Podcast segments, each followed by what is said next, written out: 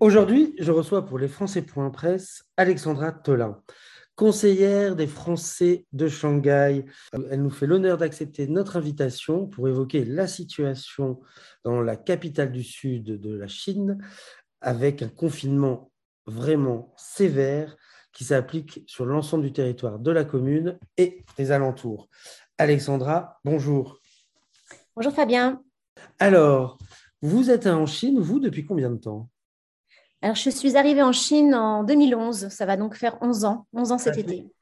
Et alors, une situation comme celle que vous vivez à Shanghai, est-ce que vous pensiez la vivre un jour?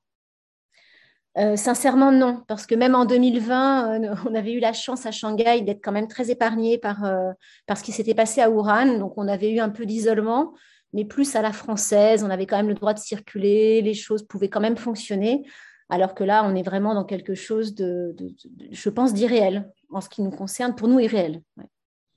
Irréel, parce que les règles sont vraiment très sévères. C'est un lockdown, on va dire, euh, vraiment à 100%, vous n'avez pas le droit de circuler. Comment ça se passe? Quelles sont les règles? Donc en fait, les, aujourd'hui, donc Shanghai, c'est plus qu'une commune, c'est 30 millions d'habitants et on est 30 millions d'habitants enfermés chez nous dans des appartements ou dans des maisons avec plus ou moins euh, de la chance. Il y en a qui ont un jardin ou une terrasse, d'autres qui n'ont absolument rien. On n'a en général pas le droit d'aller dans la, même dans la petite rue devant chez nous pour promener un chien, c'est normalement interdit. Il y a des zones où c'est toléré, mais en la grande majorité, on ne peut même pas promener un chien ou sortir des enfants tous les magasins sont fermés, on ne peut pas s'approvisionner euh, de manière classique. Euh, y a plus de, les entreprises sont fermées. Les gens qui travaillent dans les entreprises sont des gens qui ont accepté d'être enfermés sur leur lieu de travail et qui donc dorment nuit et jour sur le lieu de travail et produisent quand ils peuvent, parce qu'il y a y a de moins en moins de matières premières, par exemple. Donc c'est, c'est, voilà, on est enfermé, on est complètement enfermé. Et c'est le gouvernement qui gère les approvisionnements, les tests Covid qu'on fait deux fois par jour, etc. Dans la phase préparatoire, vous évoquiez aussi la, euh, la division en comité de quartier de la commune, puisque c'est là que se réside en fait le pouvoir de pouvoir circuler ou non, le pouvoir de décider de ce que vous pouvez faire. Comment ça fonctionne exactement? En fait, l'autorité chinoise dit on veut zéro Covid et après, chacun euh, interprète localement euh, ce qu'ils doivent mettre en place pour être sûr d'atteindre le zéro Covid. Donc, il y a une espèce de, surenchère à euh, l'interdit.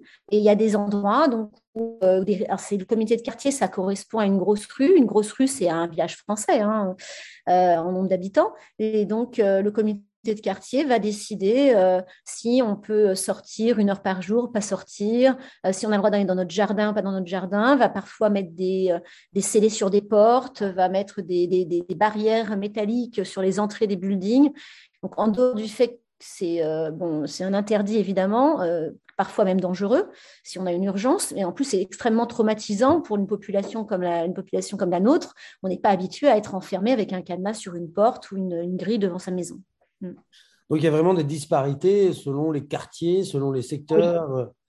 Oui. Oui, mais enfin, il y a, le, minimum. Le minimum, c'est euh, au mieux, on a le droit de sortir une heure par jour, euh, un périmètre d'un kilomètre autour de chez soi, euh, et, il ne se passe rien parce que tout est fermé. Et, c'est ça, c'est une grande, c'est vraiment une extrême minorité de gens qui peuvent faire ça. D'accord. Donc les Chinois doivent peut-être faire jouer la solidarité familiale de quartier, difficile pour des expatriés. Alors, la communauté, elle vit ça comment d'ailleurs? D'ailleurs, vous êtes combien de Français à Shanghai actuellement? euh, À Shanghai, il y a à peu près 7500 Français. Euh, qui sont euh, aujourd'hui donc des familles, des familles qui ont des examens à passer. Il y a des bacs, il y a des brevets, il y a des épreuves anticipées de baccalauréat qui sont censées se passer maintenant. Il y avait des élections normalement dimanche pour nous, on ne pourra pas voter. donc la communauté française de Shanghai, elle est euh, il y a des jeunes, il y a quelques jeunes qui viennent d'arriver, donc ils pas, euh, n'ont pas forcément beaucoup de, connexions, beaucoup de moyens de se faire aider. Donc toutes les associations de Shanghai se sont réunies avec le, support euh, des élus et du, consulat, se sont réunies pour, bah, apporter de l'aide, de l'aide alimentaire, de l'aide psychologique, de l'aide financière quand c'est possible, un soutien administratif aussi, parce qu'on rencontre des cas très difficiles. Donc, les gens ça se passe? Il y a un point d'accès, il y a une adresse email, un site internet, une page Facebook euh, sur lequel les gens peuvent venir solliciter l'aide? ici on, ici, on communique beaucoup par WeChat. Donc, euh, WeChat, c'est le WhatsApp chinois. Donc, en fait, on a des groupes avec tous les Français. Euh, il y a des QR codes à scanner. Les gens euh, ont les coordonnées, envoient les, remontent les, informations donc via les associations qui sont quand même extrêmement connues sur Shanghai. Et on a un consulat qui est à la disposition, qui a mis des numéros d'urgence au service des Français à Shanghai. Ils répondent jour et nuit, 7 jours sur 7 depuis le début de la crise. Donc, un consulat donc très mobilisé, on en parlait tout à l'heure. Très mobilité. Pourtant, eux-mêmes sont dans une ils n'ont pas d'exception pour un cadre diplomatique. Ils vivent comme vous cette situation. Exactement. Ils vivent comme nous. Même euh, pour certains, c'est peut-être même encore plus difficile parce que certains euh, de nos des agents du consulat sont arrivés récemment, sont arrivés l'été dernier, donc ils n'ont pas forcément forcément encore un, réseau et des habitudes, parce qu'ici, ça ne fonctionne pas comme en Europe. Donc, pour s'approvisionner, commander en ligne, il faut parler chinois, il faut avoir des amis, il faut avoir des connexions qu'ils n'ont pas forcément. Ils ont aussi des enfants qui passent aussi peut-être des examens. C'est pas simple du tout et euh, on, a vraiment une grosse solidarité dans notre communauté et qui nous, qui nous est souvent enviée d'ailleurs par euh, les autres communautés européennes. Hein.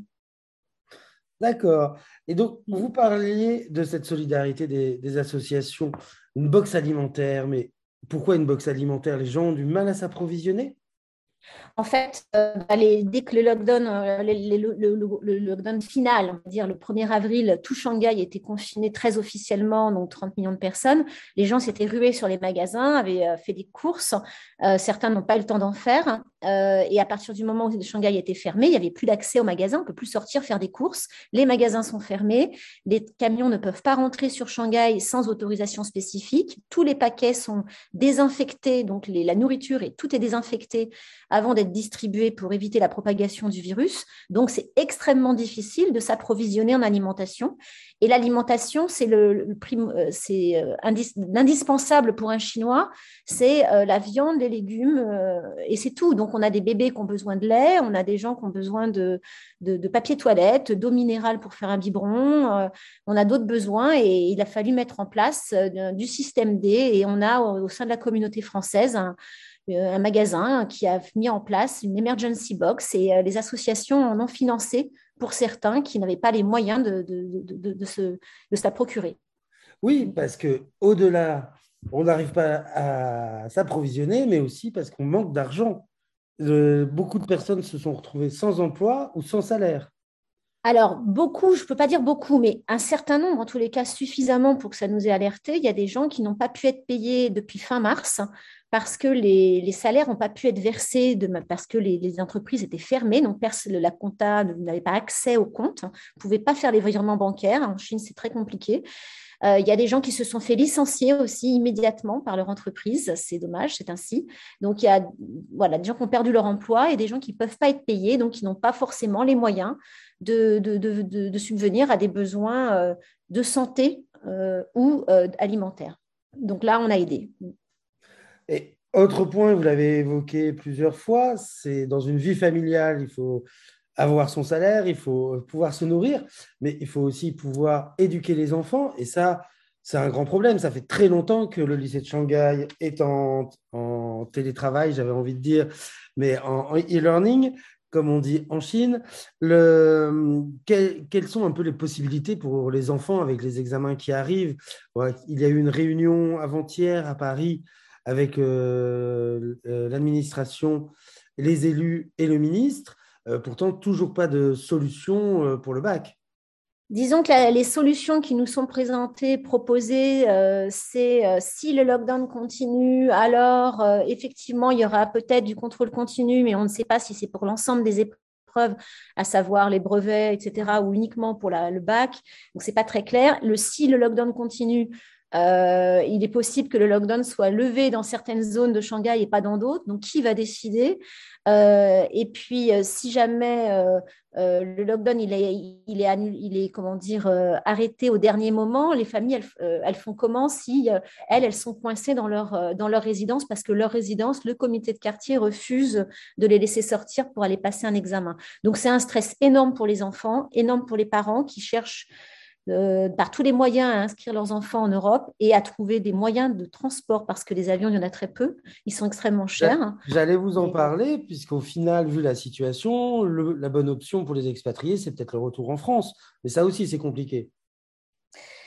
Oui, parce qu'il faut avoir déjà le droit de sortir de sa résidence, et ça, c'est un petit combat pour certains. Ensuite, il faut avoir un test négatif, c'est pas toujours évident au Covid. Ensuite, il faut avoir son passeport. Il y a des gens qui étaient en renouvellement de visa ou en renouvellement de working permit ou en renouvellement de passeport. Donc, les passeports sont soit dans les valises diplomatiques, coincés quelque part, soit soit c'est les autorités chinoises qui n'ont pas réouvert, donc ils ne peuvent pas les redonner. Et les gens ne peuvent pas quitter le pays facilement. Euh, il faut savoir que le prix d'un taxi pour aller à l'aéroport, il n'y en a quasiment plus, puisqu'ils doivent avoir des autorisations spéciales pour pouvoir circuler. Ça a été multiplié par 10 quand même. Hein. Ah oui, c'est très très cher, c'est très compliqué. Mm. Chaque strate en fait de la vie est impactée actuellement. Oui, euh, oui. là honnêtement oui. Mm. Et finalement, on a un peu l'impression qu'il y a un sentiment de... Le, principal sentiment qui se dégage, c'est l'instabilité, c'est l'impossibilité de se projeter finalement. Qu'est-ce que disent les autorités chinoises sur l'avenir de, de Shanghai et de ce lockdown Est-ce qu'on a une perspective? Il y a des objectifs pour mettre, euh, à part un objectif zéro Covid, il faut vraiment qu'il y ait zéro pour que le, lockdown soit levé? L'objectif, c'est zéro Covid. Donc après, il y aura probablement des, des, levées qui vont être par district. Euh, on espère que peut-être certains quartiers vont ouvrir avant d'autres, avec des conditions euh, certainement difficiles pour pouvoir aller d'un district à l'autre. Un district à l'autre, c'est comme si on allait d'une ville à l'autre. Je pense mmh. qu'on imagine qu'il y aura peut-être des, des, tests PCR à faire tous les jours pour pouvoir aller dans le district d'à côté travailler. Euh, on espère aussi que ça va. il y a les vacances du, 1er mai. On, pense, on espère tous que ça va réouvrir progressivement à partir du, après ces vacances, mais il n'y a absolument aucune information officielle qui nous permet de le confirmer. C'est une espèce de rumeur. Euh, et puis après, il va y avoir le temps que tout ça redémarre. Euh, ça va probablement prendre quelques semaines pour que toute la logistique, tous les cargos qui sont bloqués dans le port de Shanghai, que les camions puissent rentrer de nouveau, que les entreprises puissent refonctionner. Ça va probablement mettre plusieurs semaines. Donc, ça va être probablement difficile jusqu'au début juillet. D'accord, mais la situation est si terrible hein, avec le Covid, puisque finalement, nous, vu d'Europe ou d'autres pays, on a l'impression que la Chine en fait trop. Qu'est-ce que vous, vous en, quel est votre sentiment, vous qui êtes au cœur de, au cœur de cette tragédie bah, humaine?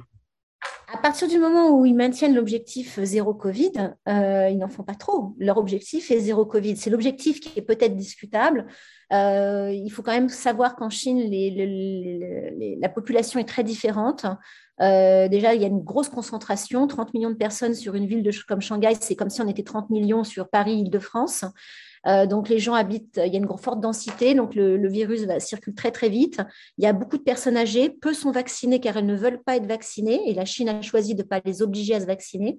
Donc euh, les, les, Chinois veulent absolument pas prendre le risque, ils supporteraient pas qu'il y ait le même taux de mortalité qu'il peut y avoir en Europe, même si pour nous ça ne nous semble pas si élevé, pour eux c'est insupportable. Donc euh, c'est leur façon de réagir pour nous, pour la majorité des, Français et des expatriés, la grande majorité, c'est très choquant. Mais en même temps, euh, ben, on est invité ici et si ça ne nous plaît pas, ben, il faut qu'on rentre. Voilà. c'est leur politique. Ça se discute pas. Tout simplement. En tout cas, sur notre site internet, on vous fournira les adresses euh, et QR codes pour les WeChat, les numéros de téléphone d'urgence. N'hésitez pas, oui. Nos compatriotes qui seraient dans une situation difficile à Shanghai et qui n'auraient pas été touchés par la communauté, mais on n'a pas cette impression, on a l'impression vraiment que tout le monde est sur le pont. Est-ce que vous pensez que les associations, le consulat vont tenir longtemps? Euh, sincèrement, on a, une, on a une, dynamique dans notre communauté qui est très très forte. Donc je pense qu'on peut encore tenir. Euh, je, crois sincèrement qu'on peut encore tenir jusque, jusque fin mai, euh, peut-être fin juin. si les choses ne s'améliorent pas d'ici fin juin, je pense que la communauté va fortement se réduire. Cet été, beaucoup de départs, beaucoup de gens vont partir et je ne pense pas qu'ils reviendront en septembre ça va être très difficile. Après, on a aussi une grosse solidarité sur la zone Asie. On a des gens qui nous proposent de l'aide euh, d'Indonésie, du Japon, des psys, des thérapeutes en tout genre qui, nous, qui sont là, qui pour l'instant on ne les a pas encore activés. Le gouvernement français aussi a dit que dès qu'on sentait le besoin, ils étaient derrière pour activer aussi de l'aide. Donc je pense qu'on a euh, suffisamment de ressources pour, euh, si jamais les associations locales et le consulat craquaient, pour redonner un peu de, dynamisme. Mais c'est pas simple. Au final, c'est un peu la tête de pont économique, la présence française en Chine, à Shanghai, qui est en danger? Je crois, oui. oui je crois. Euh, économique et culturel. Euh, le lycée français à Shanghai euh, va certainement avoir beaucoup de difficultés à se maintenir avec les mêmes objectifs que ceux qu'ils avaient avant. on a deux campus magnifiques, une équipe très dynamique, beaucoup de choses. Et là, c'est en train de, bah, c'est en train de s'effondrer. Et bon, il y a, la Chine, c'est extrêmement dynamique, ça va redémarrer, il faut être très positif, mais là, c'est un, un, coup dur quand même. C'est un coup dur, je crois. Et vous, personnellement, Alexandra, quel est votre choix? Vous allez rester? Vous allez partir? Alors moi, j'ai mon choix, il a été fait euh, l'été dernier, donc je, je finis mon, mon contrat d'expatriation euh, cet été. C'était déjà prévu avec mon entreprise. Je prends un nouveau poste euh, en Europe à partir de, du 1er juin. Et euh, donc, je resterai toujours euh, dynamique euh, pour soutenir les, mes compatriotes ici. Mais c'est vrai que je suis sur un autre projet professionnel et je vais être très honnête avec vous, il tombe très bien. ben en tout cas, je vous remercie, Alexandra Tolin, d'avoir répondu à nos questions. Je sais que la situation est difficile. On vous souhaite tout le courage possible. Et si vous avez besoin de faire passer un message ou autre, les Français.press et ses radios partenaires sont à votre disposition. Et comme je le disais au cours de l'enregistrement, toutes les informations qu'on vient d'évoquer, pour si vous avez besoin de bénéficier de la solidarité de la communauté française à Shanghai, seront disponibles dans le texte accompagnant ce podcast. Merci et à bientôt. Bien. Au revoir. Au revoir.